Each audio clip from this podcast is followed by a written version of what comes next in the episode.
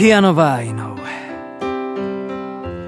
皆様どうもこんばんは。ピアノバー井上のお時間がやってまいりました。ピアノマン井上でございます。このピアノバー井上では私ピアノマン井上がピアノを生で弾きながら皆様と楽しいおしゃべりをしていこうというそんなラジオプログラムでございます。今日も最後までよろしくお願いいたします。わおというわけでございましてねピアノバー井上始まりました。はいここで1曲聴いていただきましょう。バニシングフラットで「レイルトゥザシープ」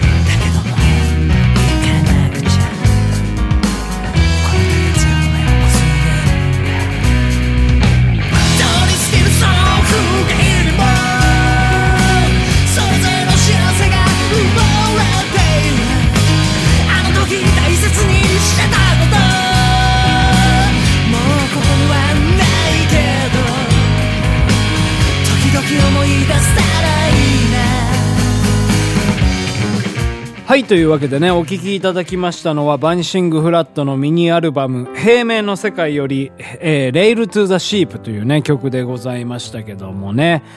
うん、この曲はね、あのー、まあ、日常のね、まあ、些細なことから何かね、ちょっとまあ、こう、気づいたりとか、うん、そういうものを拾い上げていこうみたいな、まあ、そういった、うん、気持ちで作った曲なんでございますよね。はい。というわけでございまして、今日はね、まあそういった日常の、うん、あの、風景から学ぶことについてね、ちょっと話していきたいな、なんていうふうに思うんですけどね。はい。まあ私、ピアノマン井上はね、えー、このピアノバー井上をね、開業してからですね、もう毎日のようにピアノを弾いておるわけでございますよ。うん。で、やっぱりまあそのピアノバー井上始めたっていうきっかけがね、やっぱまあこうピアノに毎日触れたいなっていうところからだったんですよね。うん。やっぱりまあ、こうなんか、そういう決まり事というか、そういう縛りをね、作らないとなかなか自分はね、自堕落な人間なもので、うん、なかなかそういう、うん、きっかけが作れないから、やっぱりまあ、このピアノバーっていうことをやることによって、まあね、毎日ピアノを弾くことができるかな、なんていうふうに思いまして、うん、まあ、それでね、まあ、これまでね、続けてこれたわけなんでございますけど、やっぱりまあ、それでね、あのあの、結果的に毎日ね、ピアノを弾けているなっていうのはあってですね。まあやっぱりこう、うん、あの、半年前のね、自分からしてみたらいろんな、うん、今までできなかったことがピアノで、うん、できるようになったなっていう、そういう、えー、まあなんかこう、なんですかね、自負みたいなものもあるんですけども、でもやっぱりね、なんかこう、あれなんですよ。満足はしてなくてですね。うん、うんなんかこのピアノを毎日弾くことによって、うん、少し生まれてくるそのジレンマというか、うん、ものもね、あったりするわけなんですよね。うん。なんかこう、そのピアノが上手くなりたいっていう気持ちで始めたのに、どんどん、この自分のね、ピアノの下手さっていうのがね、あの、際立ってもう見えてくるみたいな感じなんですよ。うん。ですから、弾けば弾くほどね、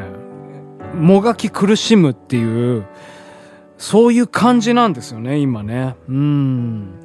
ですから、ちょっとね、思ったんですよ。僕はこうやってピアノを弾き続ければ続けるほど、自分の中でおそらく満足はしないんだろうなっていうふうに思ったんですね。この毎日毎日ピアノが上達しないなっていう、そういう苦しみは、おそらく僕がピアノを弾き続ける限り、一生続くんじゃないかななんていうね、風にね、思ったんですよ。それはね、なぜそういう風になるかっていうのは、やっぱりその、まあ、進歩すればするほど、理想がね、その前を一歩歩いていくわけなんでございますね。うん。ですからやっぱりそうやってね、満足することないなっていうふうに思ったんですよ。まあそれを、やっぱりまあその、まあ絶望と取るか、うん、希望と取るかっていうのは人次第だと思うんですけど、だってそこにね、何に希望を見出すかっていうのはその人次第だと思うんですけどね。あのー、まあ、僕が、まあ、結局、まあ、ピアノを弾いて嬉しい時っていうのは、なんかやっぱこう、一つね、曲とか、まあ難しい曲とかね、やりたかった曲を挑戦して、まあそこでね、完成して、ああ、やっと撮れたっていうのも一つの嬉しさですし、その曲を通して、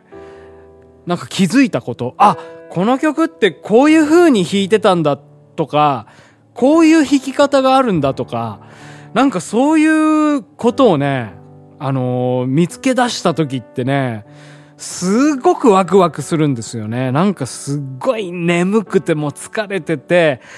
あ、もうしんどいわとかって思ってたりする時でも、なんかそういったこうひらめきがあったりする時ってね、なんかパーッとね、目が覚めるんですよね。あ、俺全然疲れてなかったんだみたいな、うん、っていうものがありまして、ですから、音楽ってのね、不思議なものでね、なんかこう、まあ結構同じ曲とかをね、演奏したりするじゃないですか。まあ自分のライブとかそうですよ。うん。なんですけど、やっぱそのね、シチュエーション、シチュエーションが シ、シチュエーションですかね。まあまあ、まあ細かいとこはいいんですけど、まあそのシチュエーションが違った時に、なんかこう、やっぱこの曲にもっとこういう可能性があったんだとか、そういう気づく部分があったりするわけなんですよね。同じ曲を何回も何回も演奏しててもそういうこと気づくわけなんですよ。ですから、なんか自分の曲とか、その続き、あの、何回も何回もやってる曲に飽きてる時って、おそらくその曲に飽きてるんじゃなくて、自分自身に飽きてるんだと思うんですよ。その殻を破らなければ、やはり結局違う曲をやったとしても、同じものになってしまうんですよね。僕はすごくね、思うのはね、やっぱ同じことをね、やっていてはダメだと思うんですよ。次の曲に作るものは、やっぱりこう、なんかその、前作った曲とかをね、周到した、うん、楽曲を、やっぱ、まあ、生み出せれば、嬉しいと思うんですよね。まあ、ですから、まあ、似たような曲でも、まあ、いいんですよ。うん、その、なんか、前の曲とこれは似てるけども、この曲で新たに、あの、つ、作り出した何かその一部分でもあればいいと思うんですね。ですからやっぱり曲を作るという時に、なんかこう、やっつけでやってはいけないなと思うんですよ。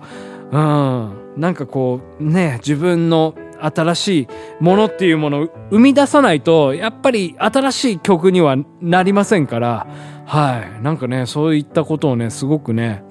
うん、感じている次第ですね。日常のこの、うん、日々日々ピアノを弾いてね、なんかそういう風にね、思いましたね。うん。今、あと、まあ、演奏でいう部分ではですね、なんかもっとこう、無意識の感じでね、うん、演奏できたらいいななんていうふうに思うんですよ。やっぱまあこうやってね、ピアノバーの上でこう自分の思いとかを語ったりするんですけど、音楽ってもっとこう、刹那的なものじゃないですか。ですから考えてる余裕ってのないんですね。ですからそこに、やっぱまあ、自分の中の思いとか、そういうものを瞬間的に表現できるっていう、うん、ものがね、うん、あの、得たいなっていうふうにね、思うんですよね。まあそれはやっぱりまあフィジカル面とかあったりするんで、まあ結局は練習とかもね、繰り返し繰り返しっていうことになるんですけどね。はい、という感じでございます。ピアノバー井上でした。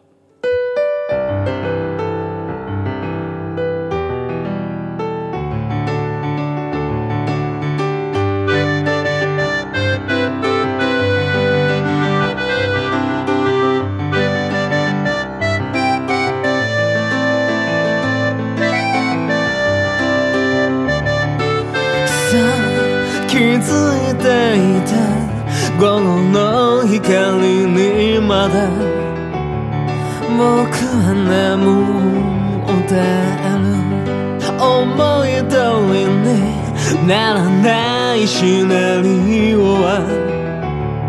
戸惑いばかりだけど今日も会えないからベッドの中目を閉じて次の次の朝までもこの夢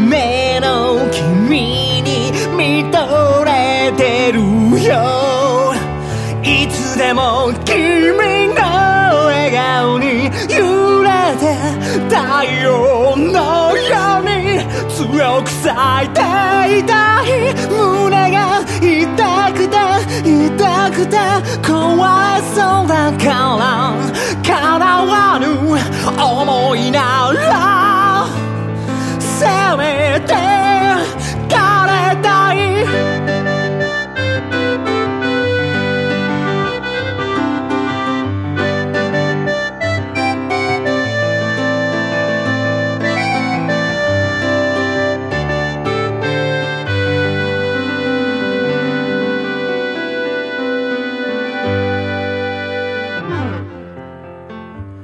ピアノバー井上、そろそろお別れのお時間でございます。